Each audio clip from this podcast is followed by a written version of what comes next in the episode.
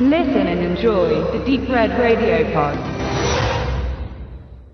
Der Horrorkatastrophenfilm The Silence hat es mit seinem deutschen Kinostart nicht gerade einfach und muss sich außerdem generell Plagiatsvorwürfen stellen, die aber schnell entkräftet werden können.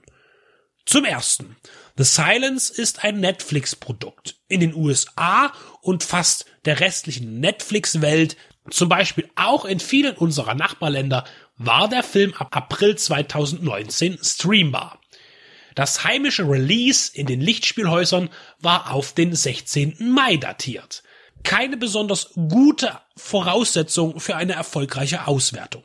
In The Silence geht es um eine urzeitlich anmutende Flugwesenspezies, die aus einer bislang natürlich abgeriegelten Höhle, die von Menschenhand geöffnet wird, entflieht und in gefühlt millionenstarker Schwarmstärke den nordamerikanischen Kontinent angreift und dabei alle anderen Lebewesen brutal mit ihren schnabelartigen Mäulern zerfetzt. Diese Viecher können nicht sehen, nur hören, und somit ist absolute Stille geboten, um den Monstern nicht zum Opfer zu fallen. 2018 wurde diese Geschichte in ähnlicher Variation schon in A Quiet Place erzählt und hier kommen wir nun zu zweitens. The Silence liegt einem Roman zugrunde von Tim Laban. Sein Buch erschien 2015 und die Dreharbeiten zur Verfilmung starteten auch vor der Veröffentlichung von A Quiet Place. Hier wäre eine Diebstahlsdebatte schwer führbar. Allerdings ist das Konzept mit der absoluten Stille ja generell nicht neu. Und im The Descent zum Beispiel wird die notwendige Ruhe zum Schutz vor dem Feind auch mit einer unentdeckten, urgewaltigen Spezies und eben einem unerforschten Höhlensystem kombiniert. Und das war im Jahr 2005. Jeder schaut bei jedem ab. Das ist ja nichts Unbekanntes und mit der Referenz zu Hitchcocks Die Vögel fangen wir erst gar nicht an. John R. Leonetti übernahm die Regie von The Silence. Er ist überwiegend als Cinematographer tätig und enterte das Business in den späten 80ern.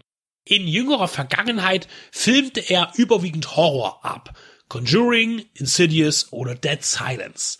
Als Regisseur startete er 1997 mit dem mauen Mortal Kombat Sequel Annihilation. Sein bekanntester inszenierter Streifen dürfte der Conjuring-Ableger Annabelle sein.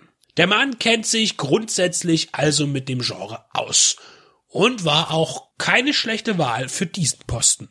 Die global anmutende Gefahr wird aus der Sicht der Familie Andrews erzählt, mit der Besonderheit, dass alle, also Bruder, Mutter, Vater, Oma, der Gebärdensprache mächtig sind, da die Tochter Ellie nach einem Autounfall taub geworden ist. Was die nonverbale Kommunikation begünstigt, die ja schwer erforderlich ist. Sie verlassen ihr Heim auf der Suche nach einem sicheren Ort, auf dem selbstverständlich zahlreiche Bedrohungen lauern.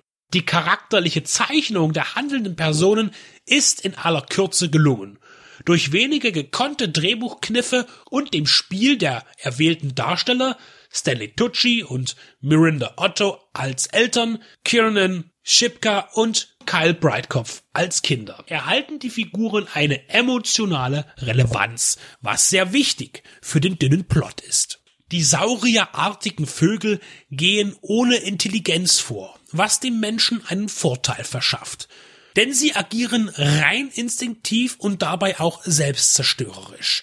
Wenn sie beispielsweise von dem Motorengeräusch eines Holzhäckslers angelockt werden und dutzendweise in den Trichter rauschen, um am anderen Ende zerkleinert wieder herauszukommen. Mit 85 Minuten Spielzeit ohne Abspann entgeht The Silence der Gefahr der Langatmigkeit, denn für diesen Zeitraum passiert sehr viel und genau an der richtigen Stelle wird das zweite gefährliche Element installiert. Der pseudoreligiöse Fanatiker und seine Jünger, die zu einer Postapokalypse als zusätzliches Problem nicht fehlen dürfen. Das bringt dann noch einmal etwas Stimmung in die Runde. The Silence ist absolut nichts Besonderes, aber Ein kurzer Genrefilm mit talentierten Teilnehmern. Beim CGI müssen allerdings starke Abstriche gemacht werden.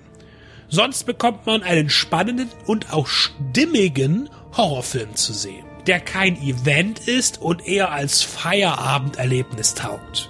Er erntet keine Lorbeeren, ist aber auch kein absoluter Fehlgriff, trotz aller bekannten und bereits gesehenen Motive.